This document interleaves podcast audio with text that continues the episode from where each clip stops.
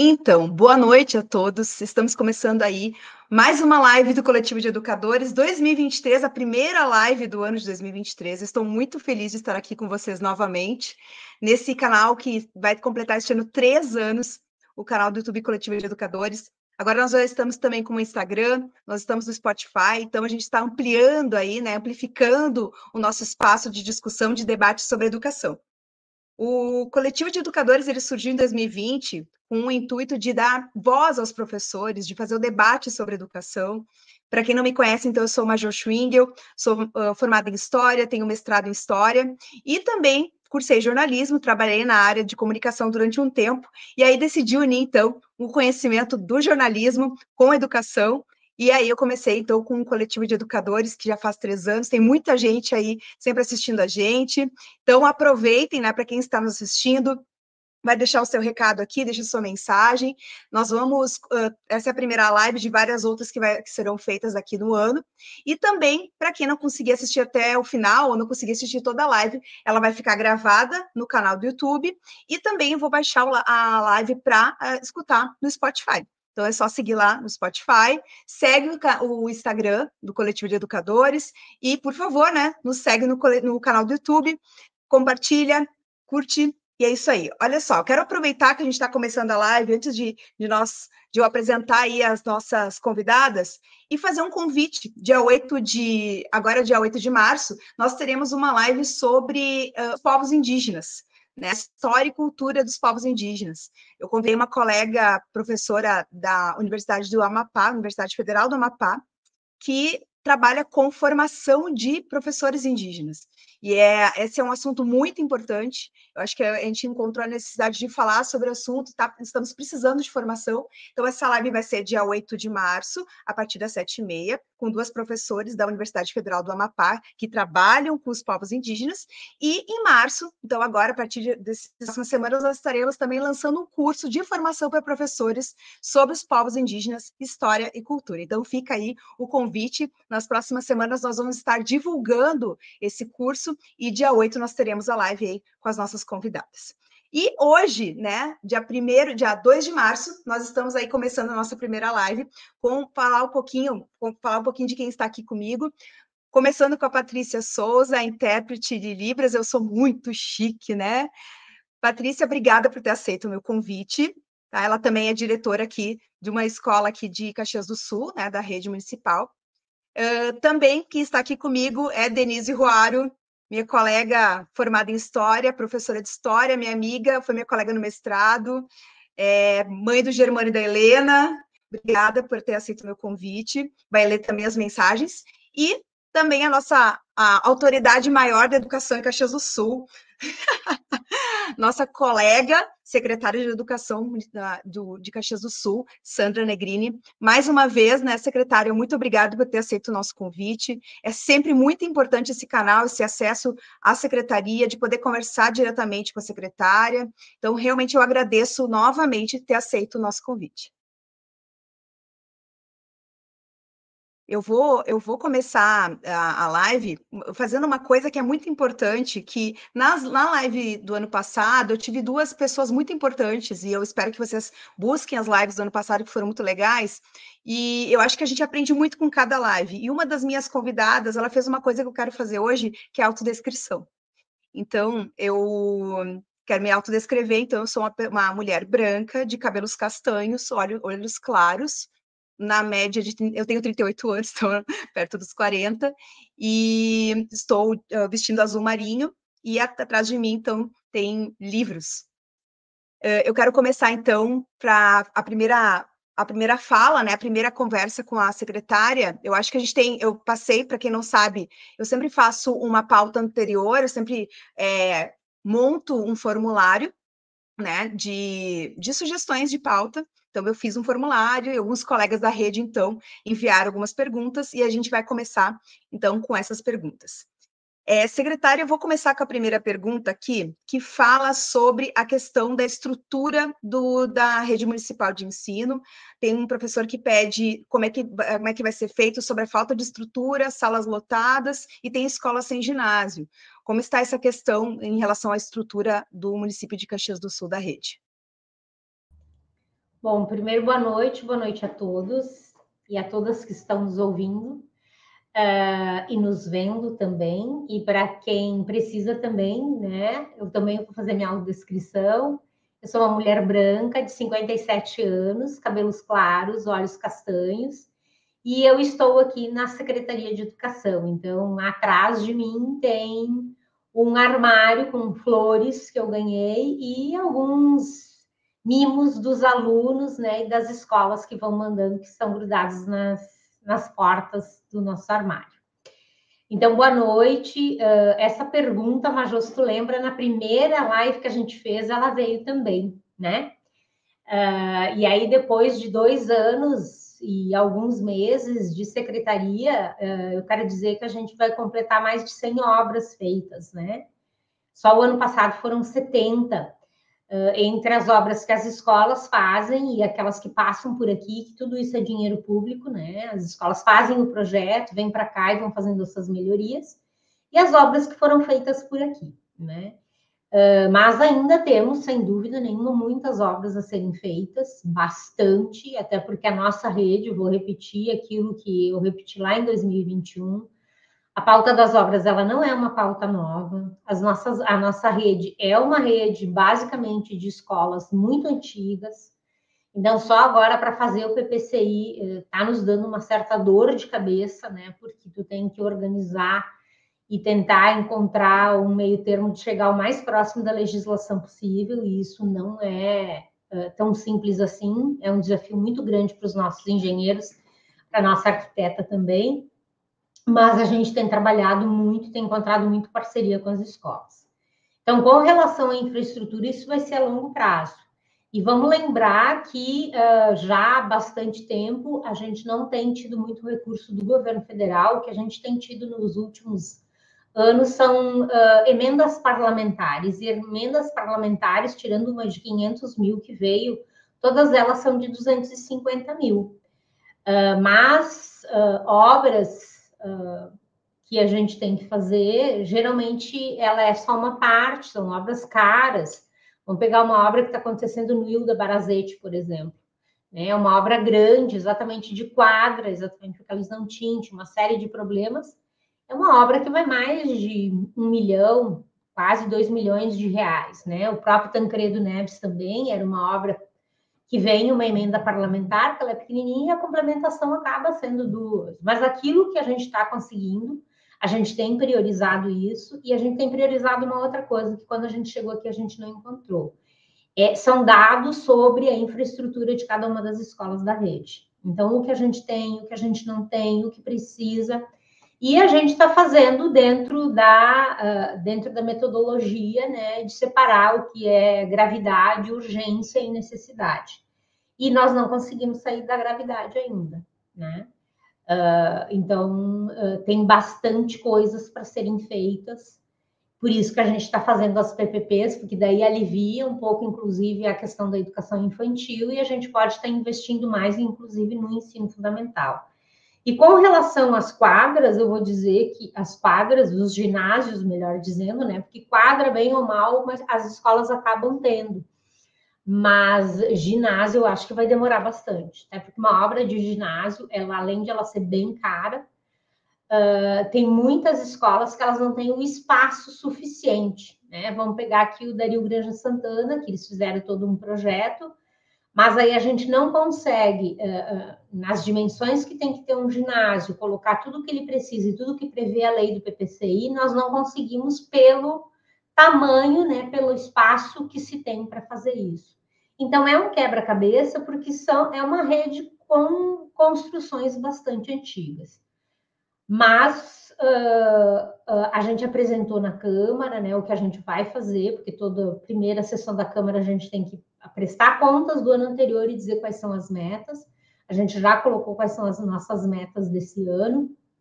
Então, nós temos várias escolas a terminar, organizar o Larinho do Forno, tem o Atiliano, né, que foi abandonada a obra, tem o Crescerrano, que foi abandonada a obra. A gente está concluindo, concluiu o Zélia, o Leon, a Aurora Milese, uh, agora está fazendo a Firmino, uh, já vai começar o, as 10 escolas de PPCI. Então, tem bastante coisa acontecendo, mas não nem no ritmo e nem, claro, na quantidade e na qualidade que nós gostaríamos. Com relação às salas lotadas, eu prefiro que eles estejam dentro da escola do que em qualquer outro lugar, porque esse é o lugar de criança e de adolescente. E, via de regra, nós não estamos infringindo nenhuma legislação. O que a gente pediu ano passado e encaminhou para o conselho, que foi aumentar o número de estudantes por turma, que era o que a gente já tinha até 2015. 2015 é que mudou a legislação, então eles já cabiam antes, a gente já tinha alunos antes. E de 2015, se a gente for olhar, a gente não teve nenhum boom com relação à melhoria ou não da qualidade de ensino em função dos alunos estarem dentro de sala de aula. Então, o que a gente fez foi pedir essa autorização, porque existe uma determinação do TJE que município e estado não poderiam colocar mais aluno do que a recomendação dos conselhos, sob pena de pagar multa diária né, de um valor considerável por aluno. Como a gente tinha o ano passado uh, 28 roteiros de transporte escolar e quase 400 crianças, né, com uh, aulas fora de sede, né, turmas fora de sede, uh, a gente fez essa solicitação para conseguir fazer com que esses alunos ficassem próximos das suas residências. A gente fez todo um estudo junto com as equipes diretivas. E o que a gente colocou para o conselho é que a gente respeite 1,20m por estudante, né? Desconte o professor e também o cuidador, para que a gente tenha o que a legislação federal prevê, que é 1,20m por estudante.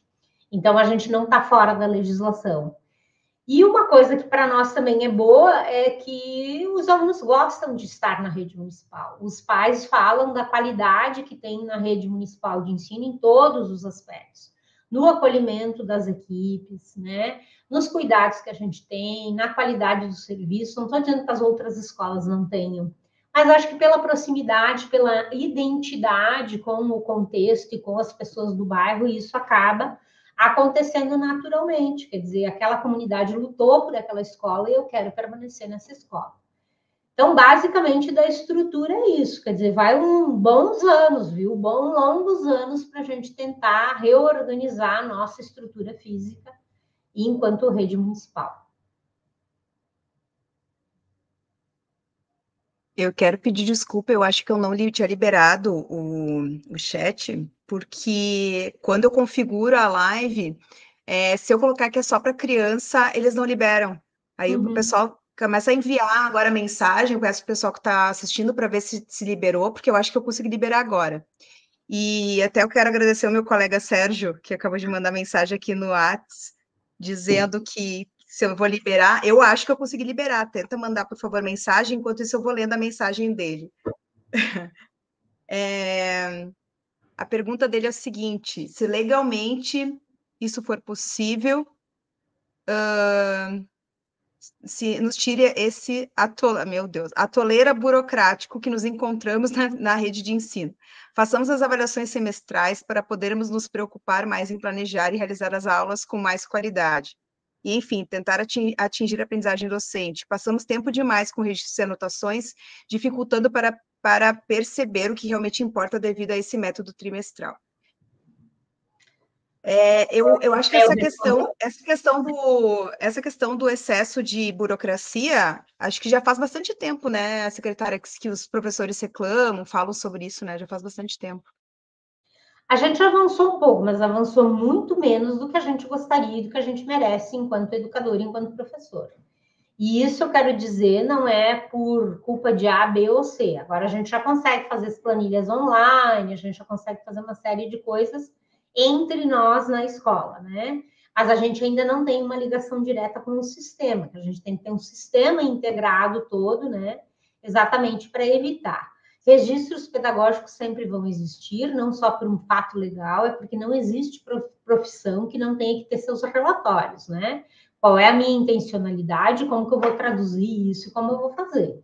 Isso está em todas as profissões, né? Claro que a gente pode tentar qualificar isso, e aí eu acho que eu já pego uma coisa que também veio ano passado com relação a isso, que era a questão de por que ter que registrar as habilidades no nosso plano, se ele está lá no plano de trabalho. Bom, quem assistiu a professora Maria Regina hoje já deve ter um pouquinho mais de entendimento com relação a isso. E a questão da habilidade, que a gente uh, flexibilizou para vir só o código, é exatamente para a gente ter a noção do que, que a gente está trabalhando e de como isso vai se desenvolver, e depois para ter avaliação. Com relação à periodicidade da avaliação, isso é uma escolha estritamente do grupo da escola. Esse ano é, é período de revisitação, né? Da questão da proposta do regimento. Então, essas questões da periodicidade, isso também é uma discussão em função das nossas concepções, de concepção que a gente tem de temporalidade, de concepção que a gente tem de regimento e de concepção que a gente tem de avaliação, sem dúvida nenhuma. Então, aí eu acho que vai ficar muito mais na discussão no âmbito da escola, de como a gente vê isso, né? Se semestral facilitaria, trimestral, tem escolas que fazem por bimestre, então, isso é da autonomia da escola. O que, que a gente já está organizando? Ano passado, a gente já tentou implantar um sistema né, integrado, mas infelizmente não fomos felizes. Uh, não deu certo a nossa licitação. Agora a gente está revendo toda ela. Uh, já fizemos todas as funcionalidades que ela deve ter, desde a prestação de contas até se chegar à questão dos registros todos online, de eu poder estar selecionando lá no DocX, de não precisar estar escrevendo, né? Tudo isso está facilitando. A gente se deu o prazo junto com a Secretaria de uh, Recursos Humanos e Logística, para que é onde tem a questão toda da TI, para até 15 de abril o nosso termo de referência está pronto. E aí a gente quer, pelo menos, se a transcorrer tudo certo na licitação, no início do ano que vem já implantar algumas funcionalidades, principalmente essa dos planos de trabalho, para facilitar a vida dos professores, e a prestação de contas dos diretores, que são duas grandes, uh, digamos assim, dois grandes, duas grandes coisas muito pesadas na escola e que realmente a gente perde um tempo precioso juntando papel e escrevendo e reescrevendo.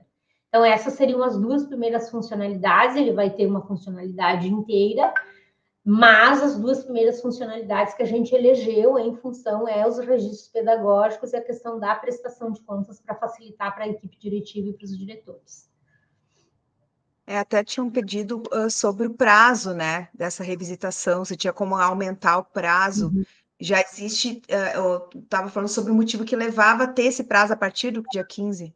Então, existe é, motivo que é, leva a ter que ser dia, até dia 15. Na realidade, vamos lembrar assim, ó, a revisitação das propostas e dos regimentos eram para elas terem começado no final de 2021 para ocorrer no final de 2022. Por uma solicitação das equipes diretivas, e a gente compreendeu, né, em função de que a gente estava saindo ali de 2021 meio que híbrido ainda a coisa, né? A parte de pessoas ainda uh, presencial, outros não, ainda estávamos tentando nos ajeitar e nos entender e nos compreender dentro desta questão uh, pós-pandêmica. Então, foi uma solicitação e a gente compreendeu para vir para 2022. O que, que a gente pensou para facilitar? O ano passado, então, a gente fez, como já é de praxe, né? A gente tem esse diálogo com todas as equipes diretivas aqui, mas a gente faz as reuniões nos territórios, até para aproximar mais ainda. No final do ano passado, quando a gente fez as reuniões dos territórios, foi dia 8 e 22, se não me falha a memória, de novembro, uh, a gente organizou para que não se precisasse fazer toda aquela discussão de todo o documento, tanto da proposta quanto do regimento. Então, a gente elegeu, porque a gente tem que contextualizar isso, porque o que a gente realmente tem que olhar das nossas propostas pedagógicas, que nós não conseguimos colocar em prática até em função da pandemia. É o que a BNCC e o nosso DocX traz de diferencial, né? A avaliação por competências, a questão da gente trabalhar uh, o desenvolvimento de habilidades, então, o, isso tudo tem a ver com o currículo, porque a BNCC ela vem mexer com o nosso dia a dia, no sentido de assim, é, eu tenho cada vez mais me desapegar daquela relação de conteúdos, e aí eu estou falando de conteúdo programático, não estou falando do conteúdo como algo que preenche um espaço vazio, e eu tenho que sair disso cada vez mais pensar em qual habilidade eu tenho que desenvolver, para depois pensar dentro da habilidade que eu quero desenvolver, que tipo de atividade, que tipo de texto, que tipo de desafio, que tipo de mapa eu vou trazer, que tipo de arte eu vou trazer para desenvolver aquela habilidade que eu estou pretendendo. Então, o que, que a gente uh, combinou né, a partir disso? A gente pediu para, primeiro, fazer o diagnóstico até 31 de dezembro, porque como os diretores tinham o curso ano passado, Uh, no curso, uma das tarefas era fazer o diagnóstico da escola e a gente estendeu até 15 de janeiro. Uh, infelizmente, nós tivemos escolas que não respeitaram esse prazo, mas uh, já estamos trabalhando com elas. Segundo, a gente pediu para, primeiro, revisitar as concepções, e aí as concepções, uma questão bem dinâmica, olhar naquelas concepções que a gente já tem, que não precisa ser todo mundo ao mesmo tempo, quer dizer, por isso que a gente pediu as equipes exatamente para dinamizar esses tempos, ah, porque a gente tem um tempo curto também, né? Fazer muito com formulário, tentar usar a, a, a, a questão toda digital a nosso favor. Então, olhar para essas concepções, mas a gente não abriu mão de que a escola pensasse o que é uma escola aprendente, porque ela não pode ser só ensinante, e isso vem lá da LDB de 96, né? Quando ela sai do foco do ensino e passa o foco para aprendizagem, tira o foco do professor e bota o foco no aluno, então eu tenho que dizer o que, que eu entendo por uma escola que ela é aprendente? É aprendente para todos, para pais, para alunos, para professores, para funcionários. Então, isso é uma escola aprendente. A segunda questão foi a questão de uma escola com um, qualidade, e não é qualquer qualidade, qualidade social. E o que é qualidade social? É ser uma escola realmente inclusiva. Inclusiva é ter lugar para todos e dar a cada um a medida da sua necessidade, ela ser equitativa ao mesmo tempo. Então, essas coisas a gente trouxe para a escola discutir enquanto sua concepção. Aí a gente disse e o currículo? O currículo, nós temos que entender o que, que é esse currículo. Que está traduzindo esse currículo novo, né? Como que a gente vai dinamizar esse currículo? pensar num currículo para essa diversidade, para essas temporalidades né, que a gente tem, para esses diferentes níveis de aprendizagem e desenvolvimento que a gente acaba tendo numa mesma sala. Então a gente pediu, tem que se dar uma, tem que se dedicar um pouquinho mais para a questão do currículo, porque é o currículo que nós temos que contextualizar agora. E quando eu estou falando currículo, eu não estou falando só do DocX, estou falando das relações que se estabelecem na escola, né? Então, eu tenho aquela marca que eu quero deixar, que são as minhas concepções, né, enquanto escola, mas como que eu traduzo essas minhas concepções no dia a dia? E o currículo é um grande mote. Né? O currículo prescrito e o currículo não prescrito, que são as relações. E aí, uma outra questão que a gente vem já trabalhando há anos na, na, na nossa rede é a questão dos princípios de convivência, que a gente acaba caindo na regra. Pode fazer isso ou não pode fazer isso. Isso não é princípio. Então a gente volta lá para a filosofia e diz assim: qual é o princípio, quais são os princípios que tem que nortear a ação dos educadores, as ações dos estudantes, a ação dos pais, e depois eu traduzo esses princípios da escola como um todo lá para a turminha do pré, ou para a turma do oitavo, ou para os professores, ou para os funcionários, ou para o uso dos espaços. Então, se eu digo que um dos princípios, por exemplo, que eu dei hoje de manhã, se o princípio que eu tenho é de um, uma equipe colaborativa, esse é um princípio de convivência. Então, equipe colaborativa, como é que eu traduzo isso na prática? O que, que indica que a equipe lá do Ellen Keller é uma equipe colaborativa? Né? E aí eu posso traduzir isso lá para a sala de aula. O que, que indica que uma turma é colaborativa? Em que sentido? Então, ela colabora entre si, ela colabora com o professor, ela colabora com as pessoas que limpam, elas colaboram no, nos espaços. Então, em vez de eu estar dizendo, todo mundo em fila, psh, que tem gente trabalhando, gente, a gente não é uma equipe colaborativa com o coletivo da escola? Será que se a gente continuar com esse vozeirão nos corredores, né, será que isso vai ajudar ou vai atrapalhar o meu colega que de repente está se concentrando lá para aprender ou ter um desafio novo. Então, eu acho que é, é, é, isso que dá autonomia de pensamento. Né? Então, por isso que a gente diz, vamos repensar, não é regra, é princípio de convivência. Isso tem que ser uma tarefa da escola. Quando a gente diz que a gente quer uma linha comum de ação, a linha comum de ação ela vai se traduzir na proposta pedagógica e em princípios que valem para todos. Certo? Então, eu, esse foi o grande mote. E o último, claro, que é sempre uma grande discussão, e que a gente não encontra o meio termo, não sei se a gente vai encontrar um dia, é a questão da avaliação, porque as concepções são diferentes, muito diferentes. Mas qual a concepção, quais os materiais, qual a temporalidade, qual a tradução, porque a expressão dos resultados é uma pontinha da avaliação. A gente vai avaliar o quê? Por habilidades. Como que a gente vai avaliar? Vai fazer a gradação destas habilidades. E aí a gente tem grandes materiais. A gente tem todo o Avalia Caxias e agora o SAERS, que veio todas as habilidades, habilidade por turma, habilidade por ano e habilidade por escola, e a escola tem que olhar para esse material e dizer assim, quais são as habilidades que os meus estudantes lá de nono ano não cumpriram o ano passado. Eles não estão mais na minha, na minha turma, na minha escola, beleza, mas eu não posso né, chegar ao nono ano. Mas aí não é uma tarefa só do nono ano. Isso, essa habilidade aqui, né, para eu consolidar essa habilidade no nono ano, como que ela se traduz no oitavo, no sétimo, no sexto, no quinto, no terceiro, no quarto, né? E assim sucessivamente. Ou melhor, né? Porque daí eu digo assim, ah, mas o ano anterior não foi. Bom, vamos pensar de novo. A gente está vivendo, viveu numa pandemia. As pessoas estão extremamente ainda fragilizadas. Nós tivemos escola que, pelo IDEB, retornou lá no resultado de 2015, no ano de aprendizagem. Será que a gente não tem que olhar para tudo isso?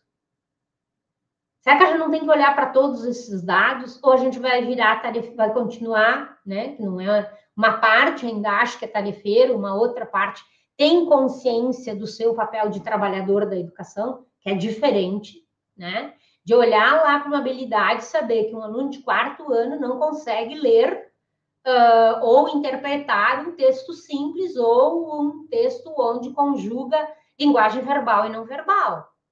Bom, então o que, que eu vou fazer nesse quarto ano para esse meu aluno, junto com os demais, avançar nessa habilidade? Então, acho que é isso que tem que se pensar na avaliação, para depois eu dizer assim, bom, e aí, como que eu avalio isso? Como que eu traduzo isso?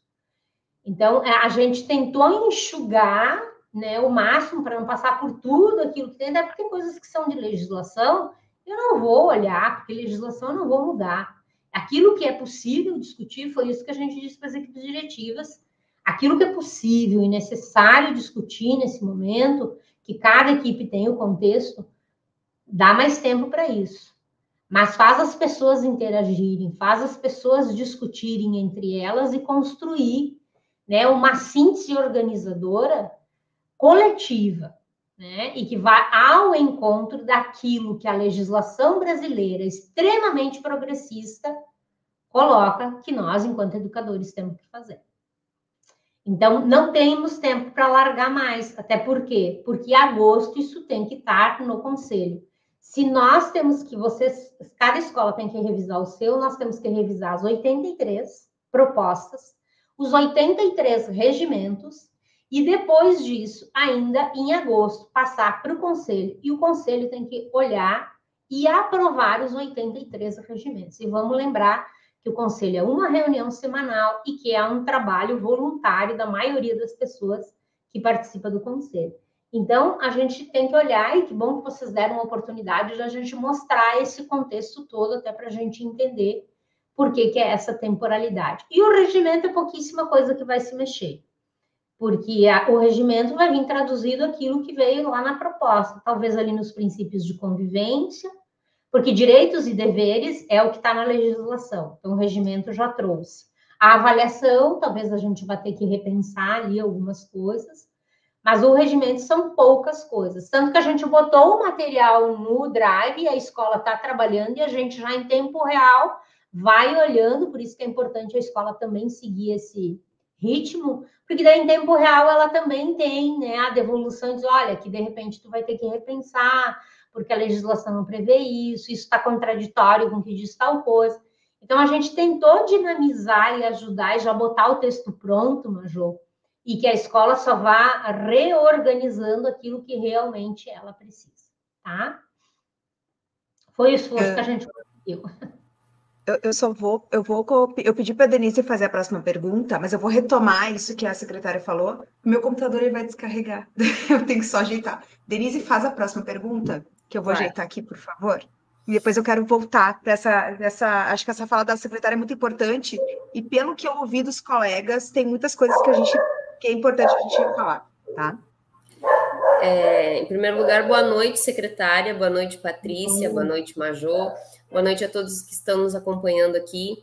E caso tenha algum colega, alguma pessoa que está tentando mandar mensagem e o chat ainda está aparecendo bloqueado, é só uh, carregar de novo a página ou fechar e abrir de novo a página da, da live que ele já habilita. Tá?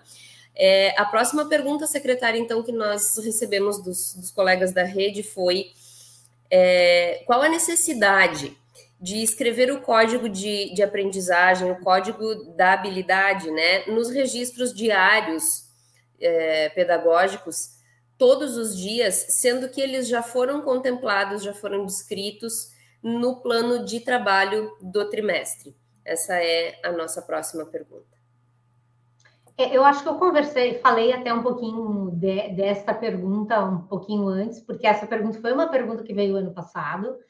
É, é uma pergunta que eu falei e é, não é nem habilidade, a gente só coloca o código, até porque a gente tem que se dar por conta que todos os códigos que tem é o mínimo que a gente tem que trabalhar. E às vezes a gente coloca lá no plano de trabalho, mas não traduz ele no dia a dia. Então, essa tradução tem que ser feita sim, até para a gente garantir que aquelas habilidades mínimas e que são essenciais, elas estejam traduzidas, e até porque a gente tem que fazer essa leitura. E vou falar por mim, tá? Eu acho que cada um fala por si, pela sua experiência. Quando eu comecei a trabalhar com habilidades, lá em 2005, propriamente dito, né? Comecei a trabalhar mais com habilidades do que com o conteúdo, eu quero dizer que é bem difícil a gente traduzir a habilidade lá no trabalho diário. Então, esse é um exercício que nós temos que fazer. É olhar essa habilidade e assim, ó, se vocês fizerem um exercício na escola, façam esse exercício, né? De pegar uma, um, um, qualquer um, uh, atividade, o item que tenha ou no Avalia, ou no SAERS, ou mesmo no, no, IDE, no, uh, no SAEB, e levem e peçam para os professores traduzirem qual é a habilidade que está sendo avaliada aí. Façam só esse exercício. Se os professores de vocês conseguirem uh, colocar qual é a habilidade que está avaliada, eu libero, não precisa mais colocar habilidade. Agora, eu quero dizer que a gente fez a rodada toda, em todo o estado, quando eu trabalhei com o SAERS em 2005, e tinham habilidades que não, os professores não conseguiam traduzir. Por quê? Porque não é simples. Há, há diferença, às vezes, entre o que tu está avaliando numa e outra atividade ela é muito tênue, é, é, tu tem que realmente conhecer aquele conceito que tu vai trabalhar nas minúcias. E aqui eu não estou dizendo que a gente não sabe porque a gente não quer. Nós fomos formados, e vou falar por mim de novo, numa escola e numa universidade que nunca, nos tra nunca trabalhou conosco como o aluno aprende. Ela traz o que eu devo ensinar. Agora, como que o aluno aprende é, é diferente né? A gente tem uma ou duas cadeiras lá, mas depois é aqui, ó, é conteúdo programático e conteúdo programático. E nós, quando chegamos lá na ponta, a gente sua camiseta. Então, isso é um exercício que a gente tem que fazer. E muitos professores acabam tendo isso como uma dor, porque gera dor mesmo, né? Como o tema gerador freiano. Ele gera dor porque ele mostra que eu preciso me apropriar mais da minha ferramenta de trabalho, que é o desenvolvimento de habilidades e competências, e não de conteúdo, aquilo que eu fui usado. Então, a gente não vai abrir mão do código, e a gente espera que agora, quando a gente tem o sistema, a gente clique lá e não venha só o código, venha a habilidade para o professor saber exatamente que trabalhar com sílabas canônicas é diferente de trabalhar com sílabas não canônicas. Né? E que interpretar um texto, sei lá, resolver um problema, né? com números racionais é diferente, né, de simplesmente dar uma conta. Não que os nossos professores não saibam, saibam, estou falando coisas aqui que eu estou me lembrando. Mas tem muitas habilidades que elas são bem difíceis da gente traduzir na nossa prática cotidiana. E eu acho que isso vai ao encontro uh, da, da, da nossa formação de hoje à tarde, quando ela fala sobre isso, ela fala o quanto às vezes a gente não consegue compreender para a gente poder, e que de repente, é, e aí eu fiquei com isso, porque me, me, incomoda muito essa questão da formação, sabe? Me incomoda muito. Eu acredito realmente na formação continuada, eu acredito que realmente nos falta uhum. formação, uhum. E eu não tenho problema nenhum em dizer isso. Dizer que eu não tenho, que está me faltando formação, nenhum problema. Com graduação, especialização, mestrado, e posso fazer doutorado e pós-doc, que vai continuar faltando. Ninguém sabe tudo. Acho que a escola é sempre um aprendizado para as crianças e para a gente. E se a gente quer ser professor, a gente precisa aprender o tempo todo. Eu tenho, hoje eu me, me enxergo de uh, secretária, eu imagino que muitos, muitos colegas professores vão, vão concordar comigo, talvez tenham uma experiência parecida.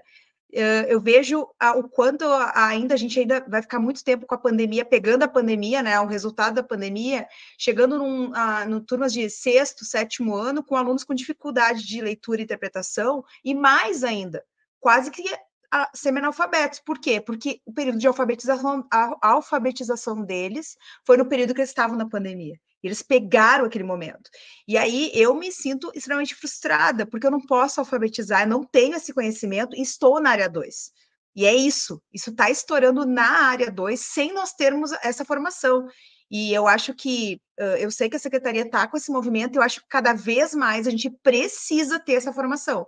Eu vi, quando ela, eu vi hoje a, a, palestrante esmiuçando as habilidades, esmiuçando, não é isso, é isso, a gente precisa estudar para poder entender primeiro, e, e, é todo, e, é, todo mundo, é o Brasil, é base nacional curricular, não é de Caxias do Sul, é todo mundo. A gente conseguir entender primeiro, só que o problema é o tempo, né? É essa falta de tempo, porque a coisa está acontecendo né? As crianças estão ali precisando da gente e a gente está precisando dar um jeito e ela está acontecendo agora. A, a, amanhã eu estou entrando na sala de aula novamente e estou tentando resolver essa situação, mesmo que me falte esse subsídio. Tanto que na, dentro da escola que uh, deste ano que eu estou, eu falei para elas: olha, eu acho que a gente precisava fazer uma formação interna. Foi a minha sugestão. Tem pessoal de área 1, tem pessoal de área 2, a gente precisa trocar porque falta algumas coisas para a área 1, como falta para a área 2, e nós somos uma equipe, a gente pode trocar. Eu acho que falta, a gente falta um pouco esse, esse momento da gente poder realmente conversar, debater e falar sobre, né? E a formação ela pode, ela deve acontecer. Então eu realmente eu percebo isso. Eu acho que deve estar todo mundo com essa sensação de tá, e agora? O que, que eu faço? O que, que eu faço? Porque gente, nós não fomos formados para isso. Nós não, a, nossa, a, a, a gente não está mais na mesma, no mesmo momento e quando se fala de avaliação, e foi uma outra coisa que a palestrante falou hoje que é bem interessante, é a gente ter que encarar as famílias e a sociedade que tem uma visão sobre a escola tão deturpada ao ponto das crianças acharem que tem que estudar para nota. Mas nós também muitas vezes achamos, os nossos colegas acham isso, e se mantém com a ideia. E assim, pô, eu estou formada há quase 20 anos. E eu não acho que a minha formação de lá, de 20 anos, é uh, dar conta do que tem aqui, e eu não tenho como manter a minha visão de sala de escola de 20 anos atrás, porque a escola não é a mesma. Não tem como. E não dá para ter vergonha de dizer que não está conseguindo dar conta, sabe? A gente, só que a gente precisa começar. Não adianta só dizer que eu não estou dando conta e ficar, né? Eu não sei se a Denise concorda comigo, se ela também está com essa sensação, mas é assim de tá aí, e né, também a área 2, né? Poxa, eu não posso, por lei, eu não posso alfabetizar, mas eu precisava ter esse conhecimento. Eu preciso ter um olhar mais profundo sobre o conhecimento deles, eu não tenho. Então, eu imagino que muitos colegas devem estar com essa sensação. E eu acho que, que fazer essas trocas, ter essa formação continuada, ela é essencial. Eu, eu, eu sei que a gente tem que procurar, não estou dizendo que a gente não deva fazer cursos fora, não é isso.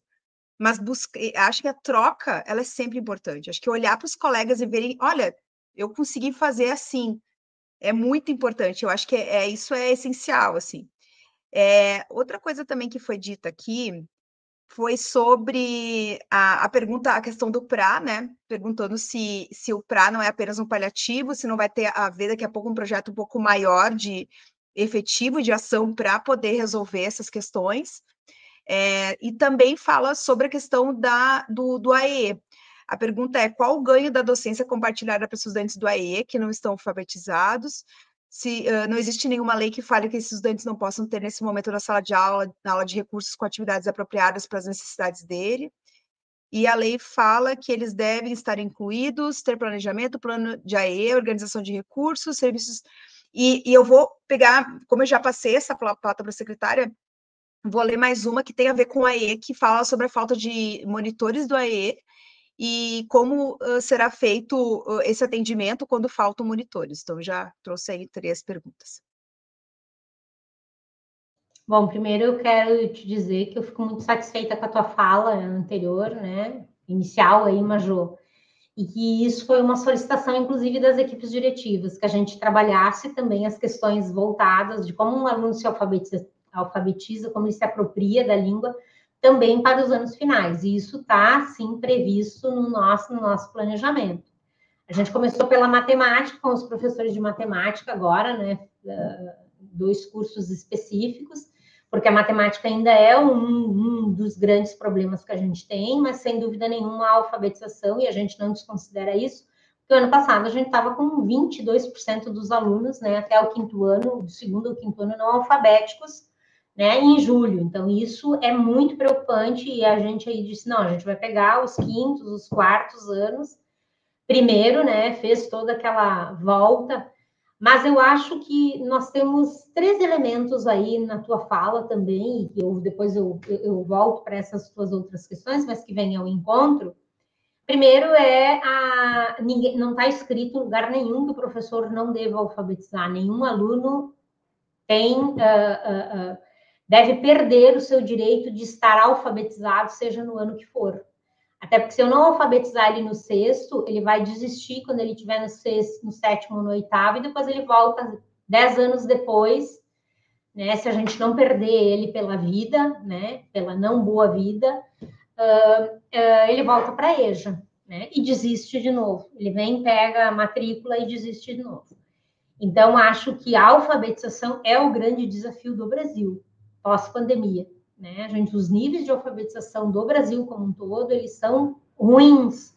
E eles são ruins e depois isso vai passando e por isso que a gente tem depois lá nos anos finais o nosso IDEB vai decrescendo e chega no ensino médio, aí a gente nem fala e vamos falar que o ensino médio é quem sobrou no ensino médio. E no primeiro ano tu já tem aquele corte, né?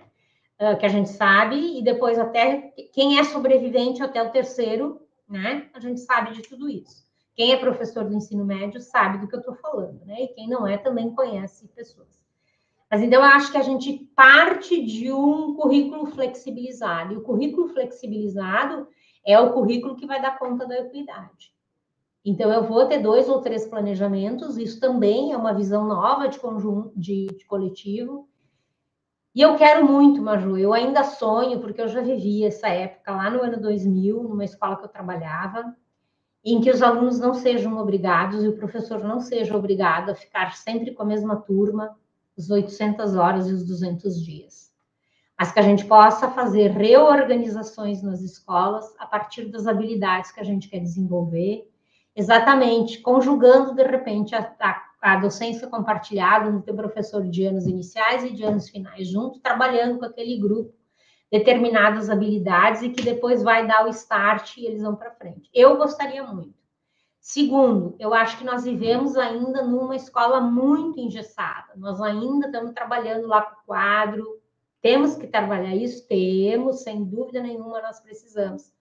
Mas a gente tem que ter a escola mais dinâmica, porque todo o conhecimento, o conteúdo, conteúdo, não esse conteúdo que preenche o espaço vazio, mas o conteúdo lá de matemática, história, geografia, hoje qualquer um tem acesso. Né? A própria escola, eu posso dar uma aula onde ele vai lá pesquisar, agora tem esse aplicativo novo, né, que junta tudo em segundos, tudo que existe sobre aquilo que eu faço a pergunta e devolve. Mas a questão da resolução de problemas, de trazer, quando a gente traz, que muita gente é contra, é ah, educação empreendedora. O que é educação empreendedora? É saber resolver problemas. Né? Então, a resolução de problemas, eu acho que é isso que a gente tem que fazer na escola. Pensar em problemas onde se tem uma interdisciplinaridade, a necessidade né, de diferentes áreas e trabalhar